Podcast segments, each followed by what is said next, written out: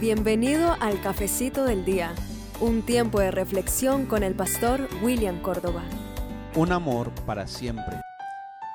Quiero un pasaje de ida solamente, para Londres.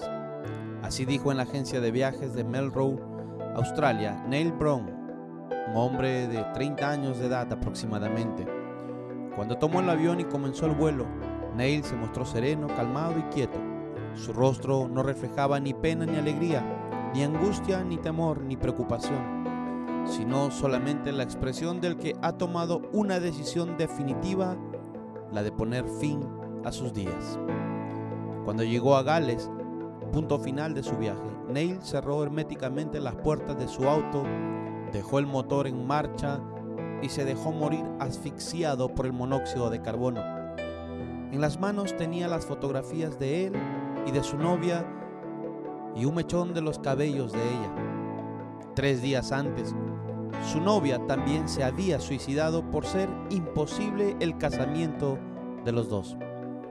He aquí otro caso de pacto suicida, común entre muchachos enamorados desde los tiempos de Romeo y Julieta, y otro doble suicidio de jóvenes que se suma a los miles que se producen semanalmente en todo el mundo. Neil Brown y Susan Pritchard se habían conocido en 1980 en Gales, Inglaterra. Se enamoraron y se juraron amor eterno. La boda iba a realizarse en 1984, pero por desavenencias familiares y malos entendidos, la joven no pudo viajar a Australia. Por eso se suicidó arrojándose a las aguas de un río caudaloso. Neil la siguió en el pacto suicida pocos días después. La vida no tiene sentido sin ti, escribieron los dos enamorados. Para ellos, la vida consistía en estar juntos, en vivir siempre juntos, ya fuera como pobres o ricos, en mirarse y escucharse cada día y en compartir todas las cosas, todos los momentos, todos los sentimientos, todas las ilusiones y todos los pensamientos. Si eso no se podía realizar, era mejor morir, porque sin eso la vida carecía de importancia, de sentido y de estímulo.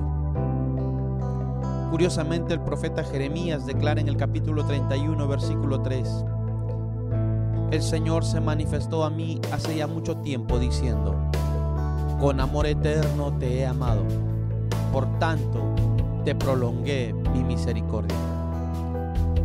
Amigo, es precisamente esto último que el Señor demanda de aquellos que desean hacerse sus discípulos. Un amor eterno, un amor que no se satisface con nada de este mundo, sino con la presencia permanente y la comunión con nuestro Señor Jesucristo. La escritura afirma en San Marcos capítulo 12, 29 al 30, y amarás al Señor tu Dios con todo tu corazón y con toda tu alma con toda tu mente y con todas tus fuerzas. Este es el principal mandamiento. Definitivamente, Cristo recompensa ese amor. Él recompensa esa devoción y esa consagración hacia Él. Y lo recompensa con la más grande de las bendiciones para las cuales fue creado el hombre. Conocerlo, amarlo, servirle y vivir con Él en la eternidad. Esto sí que es un amor para siempre, un amor inseparable e indestructible, un amor que puede afrontar todo tipo de circunstancias y desavenencias, sin importar quién se oponga. El amor de Dios hacia la humanidad no cambia, es incondicional. Y Él espera que nosotros hagamos lo mismo. Él espera reciprocidad de nosotros para con Él. Querido amigo, Hoy más que nunca necesitamos entender las palabras del que murió en la cruz. Separados de mí, nada sois y nada podéis hacer. Solo con Él podremos tener un amor para siempre.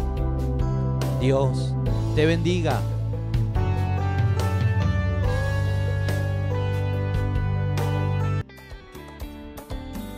Si este contenido ha bendecido tu vida, no olvides compartirlo en tus redes sociales. También puedes seguirnos en Facebook, Instagram y en nuestro canal de YouTube. Dios te bendiga. Tu gozo pegajoso, ya se me pegó, es un gozo contagioso que